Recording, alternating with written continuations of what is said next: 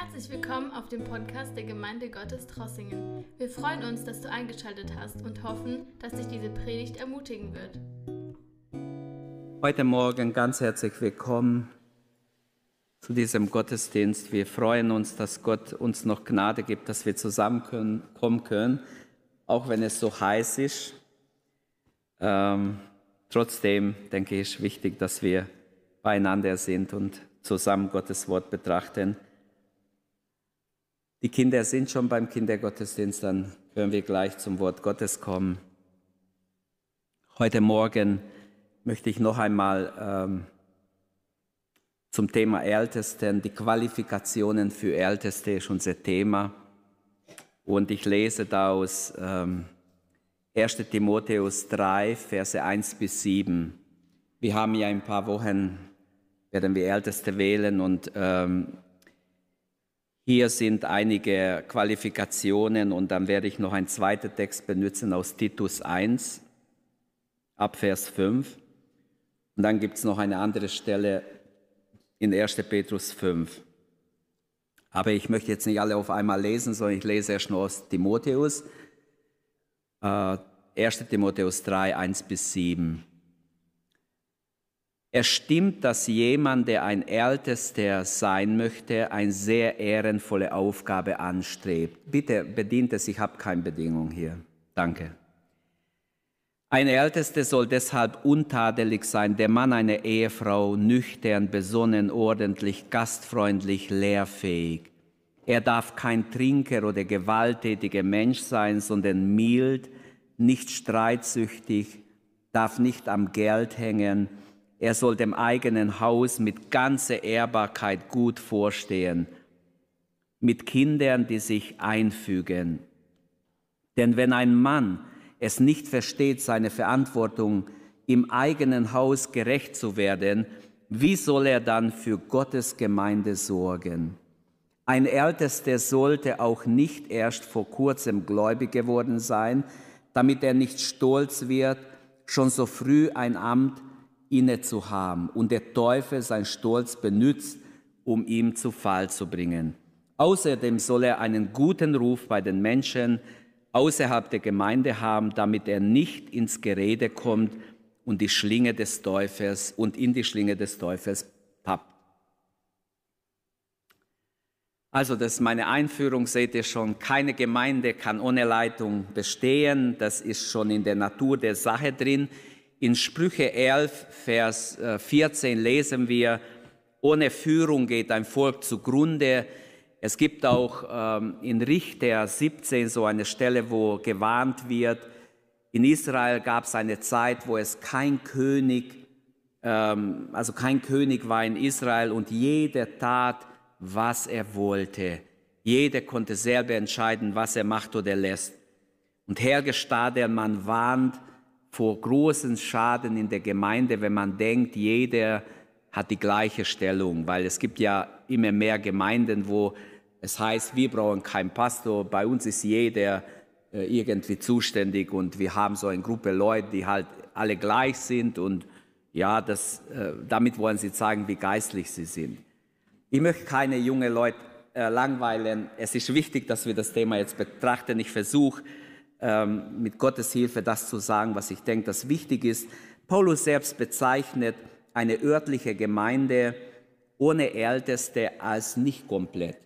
Er schreibt an Titus in Titus 1, Vers 5, der Grund, warum dich in Kreta zurückließ, ist der, du solltest alles, was, nicht, was ich nicht erledigen konnte, regeln. Das heißt, Paulus musste gehen und er konnte nicht alles regeln, zu regeln war noch, dass er Älteste einsetzt. Dazu sind sie gar nicht gekommen. Er musste weiter, entweder weil Druck da war, Verfolgung oder weil er andere Aufgaben hatte. Und so ließ er äh, Titus zurück und sagte, du musst jetzt, wie ich es dir erklärt habe, Älteste überall einsetzen. In der Gemeinde in Jerusalem gab es Älteste, das wissen wir aus dem Jakobusbrief. Dort wird ja diese klassische Stelle gebraucht, aber auch aus anderen Stellen. Unter Paulus ist ganz klar, dass er in Lystra, in Antiochien, in Ephesus, in Philippi, in Kreta überall Älteste eingesetzt hat. Auch bei Apostel Petrus im Kapitel äh, also überhaupt in seinen Briefe, er schreibt an die Älteste, heißt in Pontus, Galatien, Kappadokien, Asien, Bithynien, also in all diese Städte gab es Älteste. Und der Ausdruck Älteste oder griechisch Presbyteros kann eine zweifache Bedeutung haben. Der Ältere von zwei Menschen, da sind zwei Menschen, der Ältere ist der Älteste, das ist die eine Bedeutung, aber es ist auch ein Titel für eine bestimmte Aufgabe oder Amt. Und wir wissen, dass einfach nur weil jemand älter ist, heißt noch nicht, dass er auch klüger ist, dass er auch wirklich geistlicher ist. Weil ein junger Mensch, der sich Gott weiht, kann von Gott wunderbar gebraucht werden. Natürlich kann ein Alter gebraucht werden. Also es ist nicht automatisch, das sagt auch das säkuläre Sprichwort, Alter, äh, ähm, Torheit schützt nicht, oder Alter schützt nicht vor Torheit. So. Ähm, leider ist es so. Timotheus war noch ein recht junger Mann und trotzdem wird er als Leiter in Ephesus eingesetzt. Ähm, es kommt mehr darauf an, wie lange der Älteste gläubig ist und ob er Gott hingegeben ist, als einfach nur, dass man sagt, er ist schon 30 Jahre gläubig, aber er, ist passiv. Das würde nichts groß, also nicht viel nützen. Ich wurde mit 22 damals als Pastor in Ingolstadt eingesetzt, ähm, was ja Gnade war, weil ich war jünger wie jeder andere Älteste ich habe gemerkt bei der ersten Sitzung mit den Ältesten, dass die viel mehr Erfahrung haben wie ich. Ich musste von denen lernen. Das war echt interessant, muss man wirklich sagen. Also ich sage heute noch, wenn ich dran denke, ich habe gleich gemerkt, dass die vieles gewusst haben, was ich gar nicht aus der Praxis wusste. Und doch glaube ich, dass ähm, wir auch als Brüderrat ähm, wir brauchen schon die besten Leute oder beste ist halt in Anführungsstrichen nicht, dass jemand denkt, wir wollen uns hervorheben, sondern wir brauchen Leute, die Gott hingegeben sind, die, sag ich mal, von Herzen Gott geweiht sind. Und in erster Linie kommt es nicht auf dem Alter an, sondern auf die Hingabe an Gott und dann auf bestimmte Qualifikationen, die wir jetzt anschauen möchten. Meistens wird der älteste Begriff in der Bibel im Plural gebraucht, also im Mehrzahl.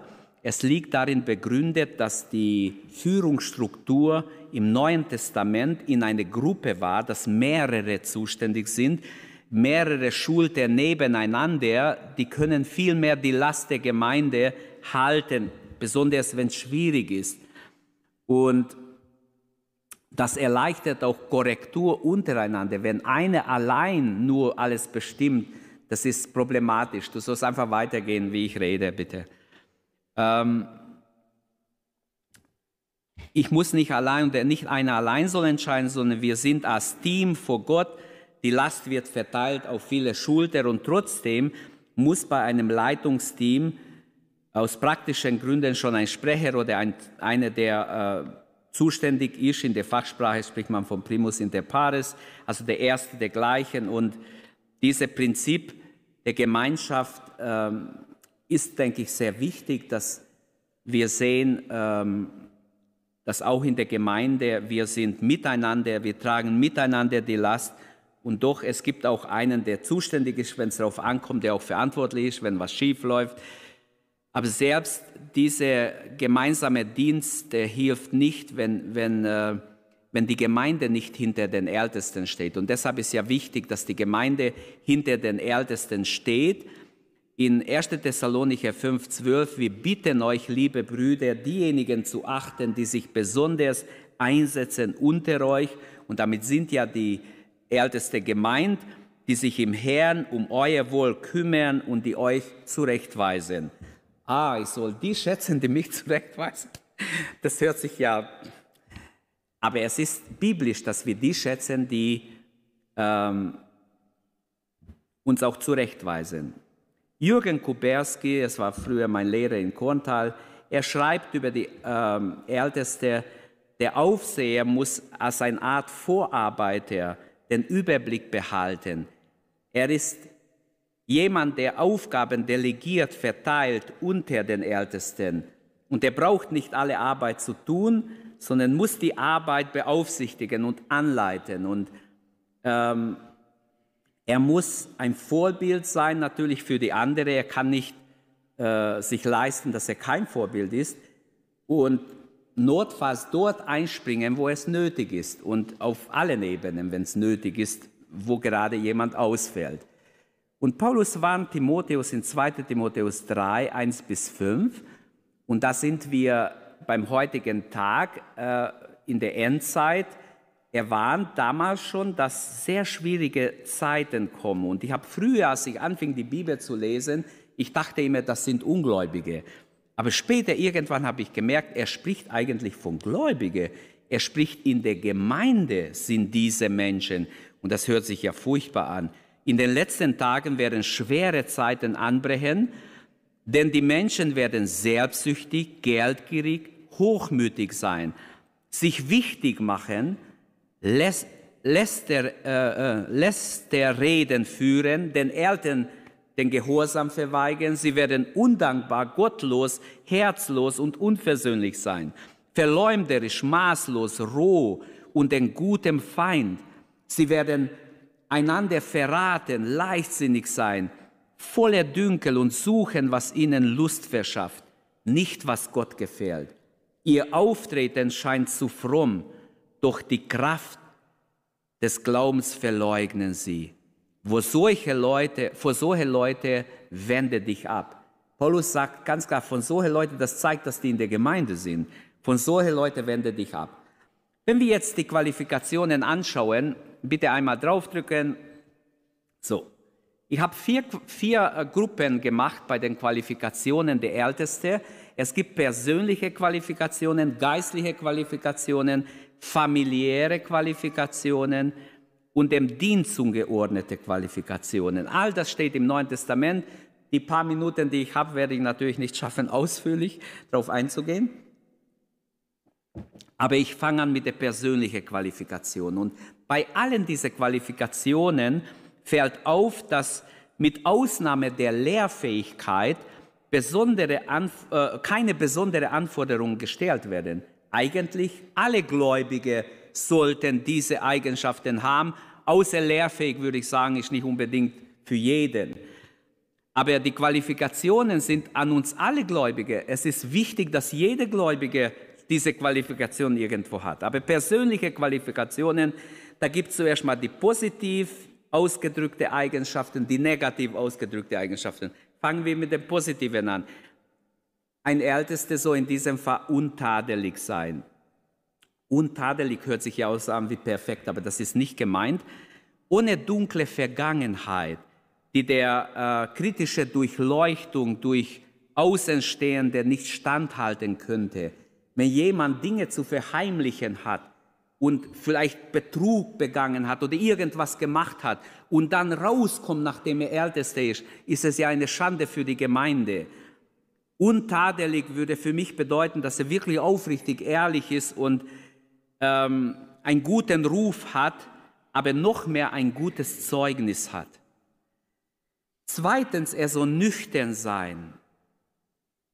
Wachsam, Nüchternheit ist immer wieder in der Schrift angesprochen. Ähm, klares Denken in Situationen haben, nüchtern sein, einen nüchternen Sinn haben, vernünftig, besonnen sein. Paulus stellt hier einen Mann vor, der klare geistliche Orientierung hat. Er bleibt fest und unbewegt und sein Denken ist klar. Er wird nicht vor jeder Wind der Lehre hin und her kippen, sondern nüchtern sein gehört zum Beten, zum Wachsein, vor Gott stehen, endzeitfest zu sein und so weiter. Also äh, ich denke, dass man nicht in Schwärmerei geratet und manche andere Dinge können hier gemeint sein nüchtern. Auch Jesus hat seine Jünger, seine Apostel aufgerufen, dass sie nüchtern sind, äh, besonders im Hinblick auf das kommende Gericht. Er sagt in Lukas 21, 34, hütet euch aber, dass euer Herz nicht beschwert werde mit Fressen und Saufen und tägliche Sorgen und dieser Tag euch plötzlich wie ein Fallstrick erreicht oder überfällt. So lasst uns nicht schlafen, schreibt Paulus an die Thessalonicher, sondern nüchtern sein, wach sein. Wirklich als Kinder des Lichts schreibt er auch an die Epheser. Dann ein dritte positiv ausgedrückte Eigenschaft oder Qualifikation ist besonnen sein. Ist ähnlich, äh, aber ich denke, besonnen bedeutet auch vorsichtig, nicht übereilend. Gesunde Selbsteinschätzung ist hier angesprochen, ausgeglichen sein, mit Weisheit zum Reden, Handeln, Schweigen, Abwarten und so weiter. Wer ist das schon? Ich fühle mich nicht so. Aber woran erkennt man Besonnenheit? Ein besonnener Mensch, glaube ich, ist ein demütiger Mensch. Er schätzt sich selbst richtig ein, er ist nicht eingebildet von seinen Fähigkeiten. Alles, was er hat, er weiß es, alles ist Gnade, alles ist von Gott, alle seine Fähigkeiten sind vom Herrn und er ist völlig abhängig vom Herrn. Eine vierte positiv ausgedrückte Eigenschaft ist anständig im Reden und Benehmen, bescheiden könnte man auch übersetzen. Ordentlich soll er sein. Für die Griechen damals war Ordentlichkeit ein Spiegel äh, des inneren Menschen. Sie haben gesagt, wenn du äußerlich unordentlich bist, das zeigt nur, das widerspiegelt deine innere Unordnung. Und manchmal ist da was dran, ich möchte es jetzt nicht äh, auf jeden als Stempel drücken, aber Gott ist ein Gott der Ordnung. Wir alle sollten ordentlich sein, so gut es geht. Anständig, hier das Wort anständig, man könnte es auch, in, ich habe geguckt, in manche modernere Übersetzung steht würdig, ehrbar oder wohlerzogen, manierlich, schön, sittsam, altes Lutherdeutsch, ehrbar nach außen, auch ich denke auch da im Anziehen ist auch wichtig, dass wir keinen Anstoß geben, auch da in unsere Haltung, in unsere Gebärde, auch unsere Kleidung. Das ist nicht meine Meinung. Die Bibel spricht einfach vom äußeren Erscheinen, ist auch wichtig. Ich kann nicht irgendwie nur so der Welt alles nachmachen. Mein Äußeres redet mit. Manchmal äh, schwächt es das, was ich sage, wenn es nicht richtig ist. Und deshalb, die Bibel spricht öfters davon, dass wir anständig auch bekleidet sind. Dann das Gute liebend oder ein Freund des Guten, wie Titus es bringt. Oder sechstens, gastfreundlich.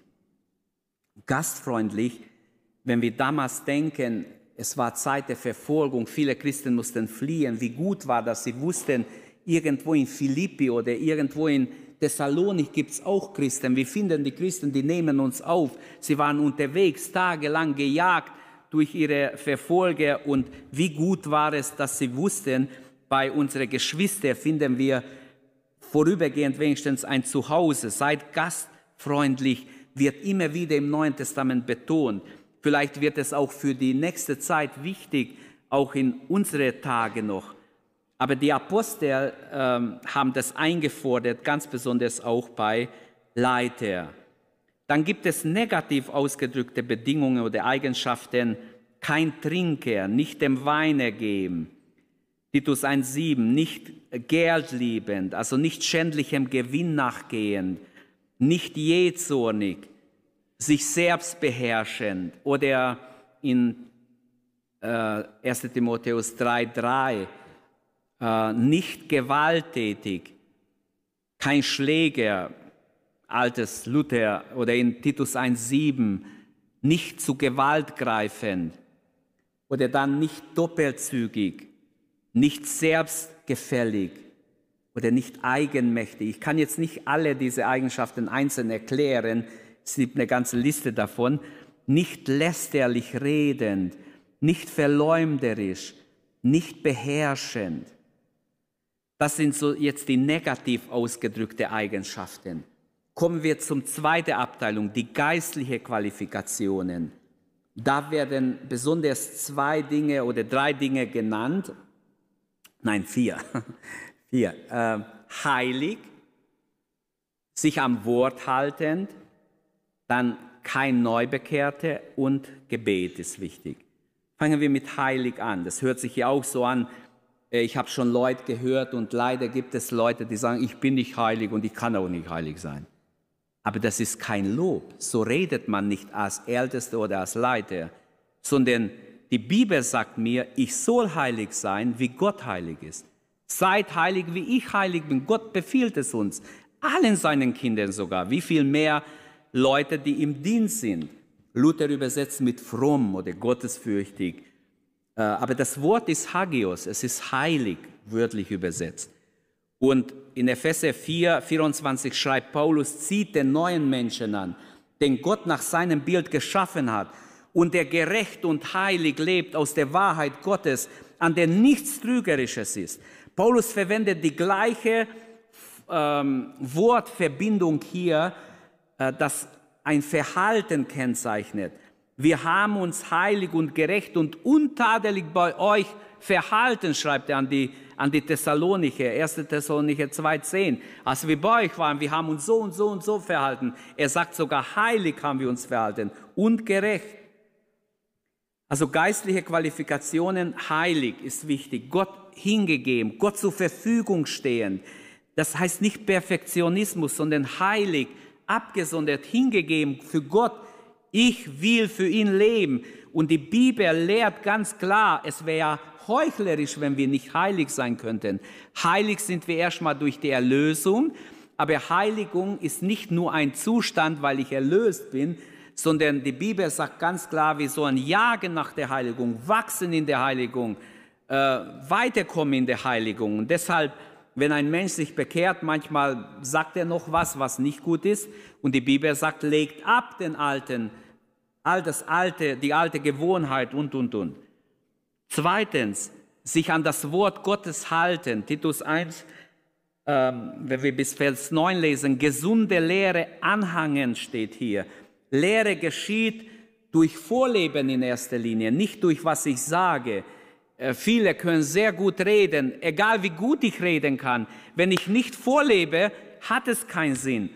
Ähm, in 1 Timotheus 4,12 sei ein Vorbild den Gläubigen im Wort und Wander. Und wisst ihr, wirklich, es ist eine Tendenz in der Postmoderne, ich kenne Leute, die so eingestellt sind und das finde ich richtig wertlich. Die sagen, ja, wir sind halt auch nur Menschen und deshalb sind wir, wie wir sind und so ungefähr, wir, wir sind fast stolz, dass wir unperfekt sind. Aber die Bibel beschäftigt sich mit etwas anderes. Damit, dass wir heilig sind, dem Wort hingegeben oder uns an das Wort halten. Da habe ich mal gelesen in einem Buch, äh, warum ist es wichtig, dass Älteste Vorbilder sind? Und da hat jemand gesagt, ich kann es euch erklären. Er hat gesagt, ein Ältester in einer Gemeinde ist, ist so, er ist eine Person, auf den Leute schauen und von dem Leute etwas erwarten. Und er hat gesagt, es ist so wie, wie eine öffentliche Uhr. Äh, er hat es verglichen mit dem Uhr von der Kirche. Er hat gesagt, wenn, wenn die Kirchenuhr schlägt, die Leute gucken hin, viele, die auf dem Marktplatz sind, schauen hin und wenn die Uhr falsch geht, werden gleich viele in die Irre geführt. Es ist ganz wichtig, dass diese Uhr richtig geht. Wenn nur meine Uhr falsch geht, fünf Minuten falsch geht, das kann mich betrügen oder mich irgendwo bei einem Termin ähm, reinlegen. Aber wenn eine öffentliche Uhr falsch geht, dann sind gleich viele getäuscht und vieles geht schief. Und ich glaube, da ist was dran. Es ist ganz wichtig, dass wir sehen, es ist eine Vorbildfunktion. Dann wird als drittes gesagt, bei der geistlichen Qualifikation kein Neubekehrte, sondern geistliche Reife wird verlangt, indirekt. Also kein Neugepflanzter übersetzt, Neudörfer. Es kommt selten vor, schreibt er, dass äh, sich Greenhorns des Glaubens schon eine ganze Menge zutrauen und die durch ihr soziales Prestige und ihr Auftreten, auch durch fachliche Qualifikation unter Umständen die Gemeindeversammlung für sich einnehmen können. Es ist ganz wichtig, dass wir sehen, die Bibel sagt, kein Neubekehrter, jemand, der sich vor kurzem bekehrt hat, egal wie gut er drauf ist, wie sehr er brennt in der ersten Liebe, trotzdem ist ein Gefahr drin, wenn man ihn als Älteste einsetzt, weil es kann er kann dadurch versucht werden, der Teufel kann ihn versuchen und sagen, siehst du, du bist fast der Letzte, der sich bekehrt hat, der, der Jüngste, der sich bekehrt hat und du bist schon als Ältester. Ähm, Paulus gibt hier einen Grund, damit er nicht aufgeblasen und in die Schlinge des Teufels falle. Vers 6, das ist ernst zu nehmen.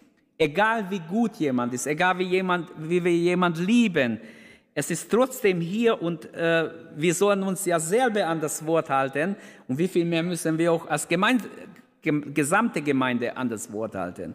Und doch habe ich gesagt, ich glaube, dass Gott Verantwortung auch jungen Leute gibt. In der Bibel merken wir, Gott hat Josef vertraut. Er war 17 Jahre alt, Gott hat mit ihm Geschichte gemacht. Er ist ein Vorbild für alle Jugendliche seit Jahrtausenden. Er hat David genommen, als er jung war hat ihm vertraut. Er hat viele andere in der Bibel genommen. Wir können eine ganze Liste aufstellen, wenn wir wollen. Gott hat wirklich Vertrauen in Jugendliche. Und so glaube ich, dass der Apostel ähm, das hervorheben will, dass man jemand nicht zu schnell in ein Ältestenamt äh, wählt, damit er nicht hochmütig wird und in seiner äh, Unerfahrenheit stolz wird und dann zum Opfer Satans wird. Weil Satan kann uns immer schlagen, wenn wir eingebildet sind, wenn wir uns irgendetwas auf unser Können einbilden. Der Versucher wartet nur darauf, dass er einen, eine, einen schlagen kann, einen verführen kann. Der Satan ist ja schon im Alten Testament der Verkläger der Brüder und auch im Neuen Testament kommt er. Schon bei Hiob haben wir ihn, dass er die, äh, Männer Gottes angeklagt hat. Und ähm, Paulus sagt deshalb kein Neubekehrter oder kein Neugepflanzter. Das vierte geistliche Qualifika die vierte geistliche Qualifikation, treu im Gebet.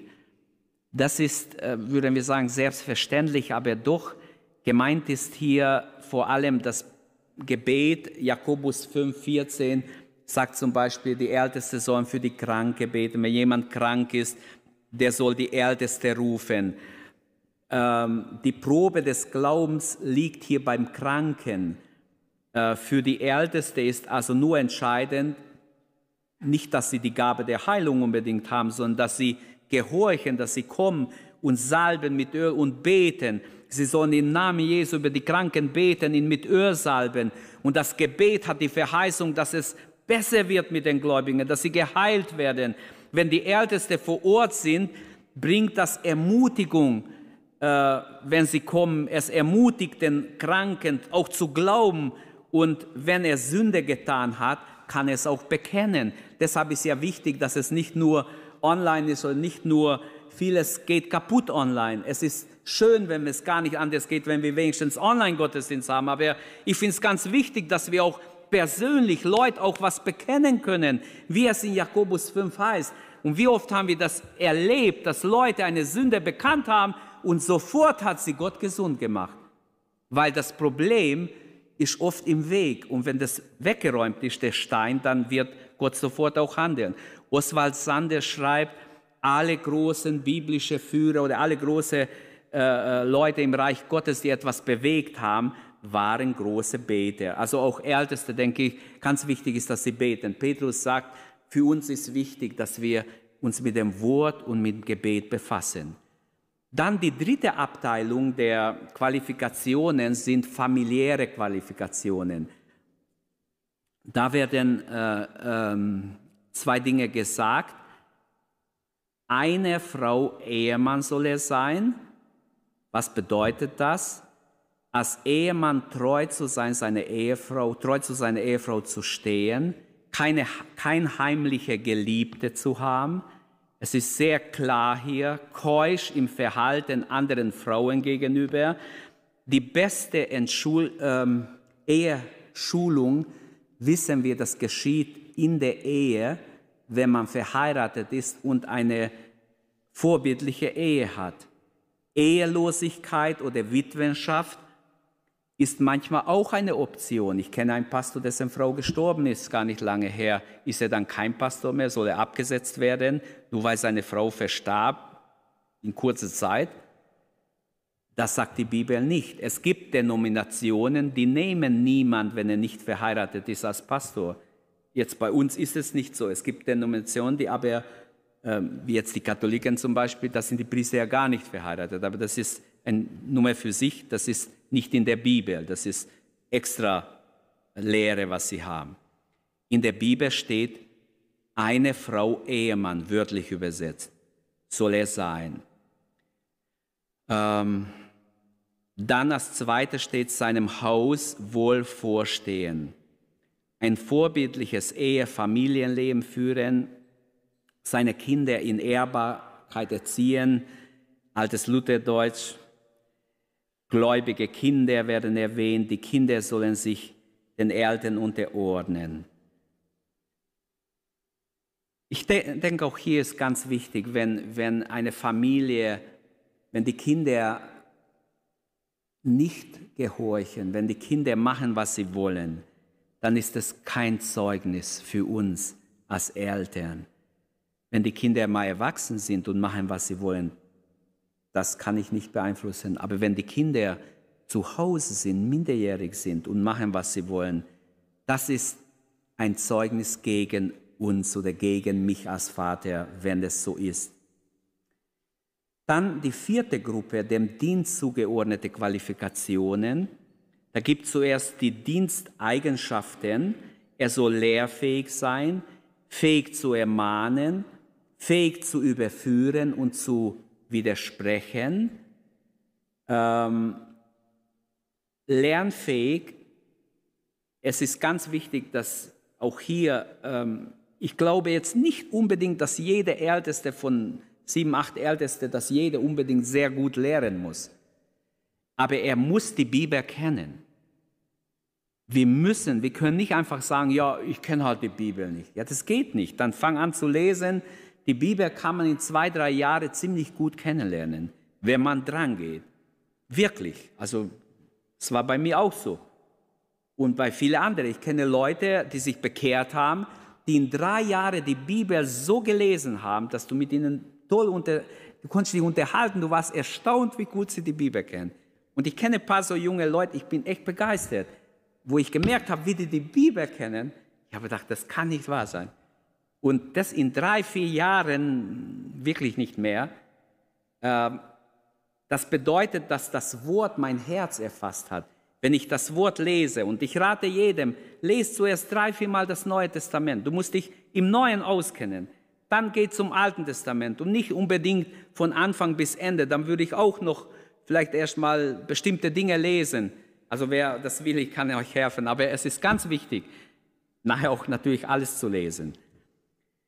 Dem Dienst zugeordnete Qualifikationen, Dienstgemeinschaften, diese Lehrfähigkeit, es ist ganz wichtig, dass wir Gottes Wort kennen, fähig zu ermahnen, es gehört einfach zum Dienst des Ältesten, dass wir auch manchmal Problemdinge ansprechen müssen und Leute sagen müssen, nein, das geht nicht, nein, das ist nicht richtig, nein, hör damit auf.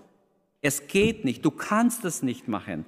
Und glaub mir, wir haben auch jetzt Dinge, die wir machen müssen und das ist oft sehr undankbare Arbeit, weil der, der es macht, wird meistens was zurückbekommen. Aber es ist Auftrag von Gott. Und Gott macht es und wir müssen es auch machen.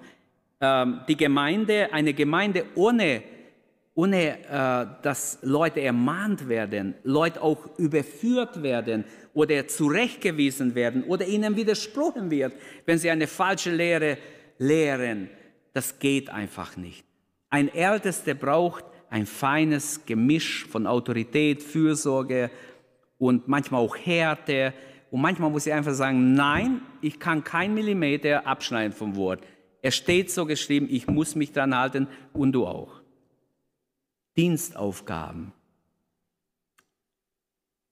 Es gibt in zweiter Abteilung jetzt bei, den, bei der vierten Gruppe, wenn du eins weitergehst, dem Dienst zugeordnete, da gibt es einfach Dienstaufgabe. Und da würde ich sagen, was Paulus ähm, in Apostelgeschichte 20, 28 sagt, die Gemeinde Gottes zu hüten.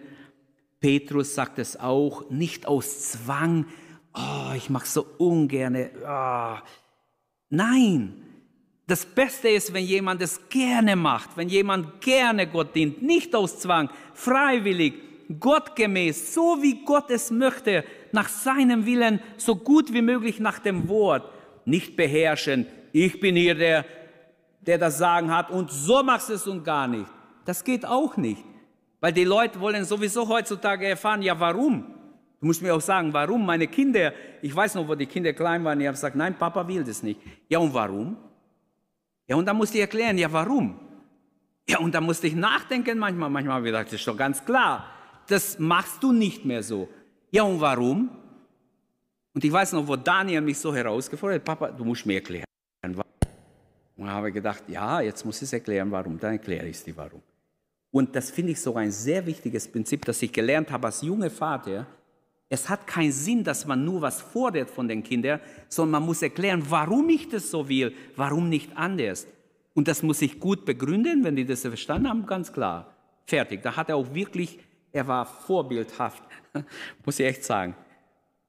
Und dieses, die Gemeinde Gottes hüten als Dienstaufgabe, nicht aus Zwanges zu tun, gottgemäß, wie es Petrus sagt, dann Vorbilder der Herde sein. 1. Petrus 5, Vers 3. Die Gemeinde, der Gemeinde vorstehen und der Geschwister arbeiten, sie zurechtzuweisen. 1. Thessalonicher 5, Vers 12. Jeder Pastor, jeder Älteste wünscht sich, dass das nicht vorkommt. Rainer, stimmt's? Wir würden auch wünschen, dass wir nie jemand zurechtweisen müssen. Aber leider ist es so. Aber es ist zu unserem Wohl. Auch ich werde manchmal zurechtgewiesen. Gott hat mich auch schon zurechtgewiesen, manchmal durch einen Jugendlichen, wo ich echt angenommen habe, wo ich Gott gesagt habe, es tut mir leid, der hat recht. Hat ein Fehler oder etwas angesprochen, wo ich angenommen habe und manchmal durch unsere Kinder hat Gott uns was gesagt. Und Vorbilder der Herde ist so wichtig, dass wir einfach Jesus als unser Vorbild haben, der ein echtes Vorbild war und der Gemeinde vorstehen und der Geschwister arbeiten, sie zurechtweisen, wenn nötig, ein Verwalter zu sein, wie Jesus in Lukas 12 beschreibt, wir, sind, wir müssen treu sein als Verwalter. Uns ist die Gemeinde nur für eine Zeit gegeben und nachher sagt Gott, komm her, gib Rechenschaft. In, in äh, Hebräer 13, Vers 17 steht, dass die Älteste von Gott zur Rechenschaft gezogen werden. Sie sind verantwortlich, wie sie mit den Menschen umgingen. Und Gott weiß es, ich habe schon manchmal gebetet, Herr, vergib mir, hilf mir, ich möchte niemand zu nahe treten oder auch niemand verletzen, dass er vom Weg abkommt. Und manchmal wurde mir das vorgeworfen, du hast damals meine Tochter und okay, ich muss dazu stehen, was ich gemacht habe. Aber was die Mutter nicht gewusst hat, habe ich gewusst. Versteht ihr? Äh, Gott weiß es auch natürlich. Aber sie hat es nicht gewusst. Hätte sie das gewusst, wahrscheinlich hätte sie nicht so geredet. So gibt es diese ganz verschiedenen Aspekte. Es ist jetzt, meine Zeit ist abgelaufen, ich muss sofort zum Schluss kommen. Keine Gemeinde kann ohne Leiter bestehen, haben wir gesehen. Und ich fasse zusammen, das ist schon in der Natur der Sache begründet, haben wir gesehen. Ähm, Paulus selbst bezeichnet eine örtliche Gemeinde, wo Ältesten fehlen, als fehlerhaft. Es muss ergänzt werden. Wir haben die persönliche Qualifikation gesehen, die geistliche Qualifikation, die familiäre Qualifikationen. Ich habe sie kurz angesprochen, dem Dienst zugeordnete Qualifikationen. Der Ausdruck Älteste haben wir gesehen, kann diese zweifache Bedeutung haben, der Ältere von zwei, oder es kann auch als Älteste ein Amt bedeuten, eine Aufgabe, zu dem jemand berufen ist in der Gemeinde. Wir, wenn wir Wahlen haben, geht es immer für vier Jahre. Äh, wenn wir neu wählen, haben wir auch gesagt, wenn jetzt Jüngere reinkommen, dann werden wir so machen, immer ein Probejahr machen. Auch da ist wichtig, wir sind doch alle Menschen, können Fehler machen, dass wir sagen, okay, wenn er empfindet, es ist ihm zu schwer oder ist doch nicht richtig, dann kann er sich zurückziehen, ohne sein Gesicht zu verlieren. Und so denke ich, es ist ganz wichtig, dass wir beten, dass wir wirklich uns leiten lassen. Äh, meist wird der älteste Begriff, habe ich ja auch gesagt, im Plural benutzt. Das heißt, eine Gruppe von Geschwistern, die die Last der Gemeinde tragen. was wir als Lokalgemeinde auch noch angehen müssen, Diakone in der Gemeinde noch einige berufen. Ähm, wenn Gott Gnade gibt, müssen wir schauen, wie alles sich entwickelt in naher Zukunft. Ähm, die auch und dann vielleicht eine große äh, ähm, Leiterkreis, dass wir uns sagen, zweimal im Jahr treffen wir uns alle, alle Teamleiter, auch alle, die Arbeitskreise leiten, mit den Ältesten zusammen. Wir sind dran, wir versuchen das Beste, dass alle mit eingebunden sind. Aber es geht jetzt in erster Linie um die Ältesten, weil im Neuen Testament wird das Voraussetzung nochmals zusammenfassend, sage ich, ein guter Ruf, ein vorbildliches Ehe- und Familienleben, Selbstbeherrschung, habt ihr alles da, Integrität, das gute Lieben, geistliche Reife und vieles andere wäre wichtig. Das war jetzt nur ein bisschen Kratzen an der Oberfläche. Ich konnte nicht jetzt tiefer gehen, aber ihr könnt alle diese Stellen nachlesen. Wer es haben will, kann es auch gerne haben, kann es euch zumailen. Lasst uns aufstehen und beten. Lasst uns Gott bitten, dass er durch seinen Heiligen Geist uns hilft, dass wir Geschwister sind, Menschen sind, die wirklich vor Gott stehen und die sagen, hier bin ich Herr, gebrauche mich, wo kannst du mich gebrauchen? Ich möchte dein Instrument sein. Halleluja. Beten wir gemeinsam. Gib dich Gott hin. Weihe dich Gott heute Morgen. Wenn Gott dich ruft, sag nicht nein. Sag, hier bin ich Herr, wo kann ich dienen? Ich will etwas in dein Reich tun, ehe es nicht mehr möglich ist. Die Nacht wird kommen, sagt Jesus. Da kann niemand mehr wirken. Jetzt ist noch Tag. Jetzt ist Zeit, im Reich Gottes etwas zu bewirken. Danke, dass du unsere Predigt angehört hast. Wenn dich die Botschaft angesprochen hat, dann teile sie gerne mit deinen Freunden und Bekannten, dass auch sie diese Predigt hören können. Wir wünschen dir Gottes Segen.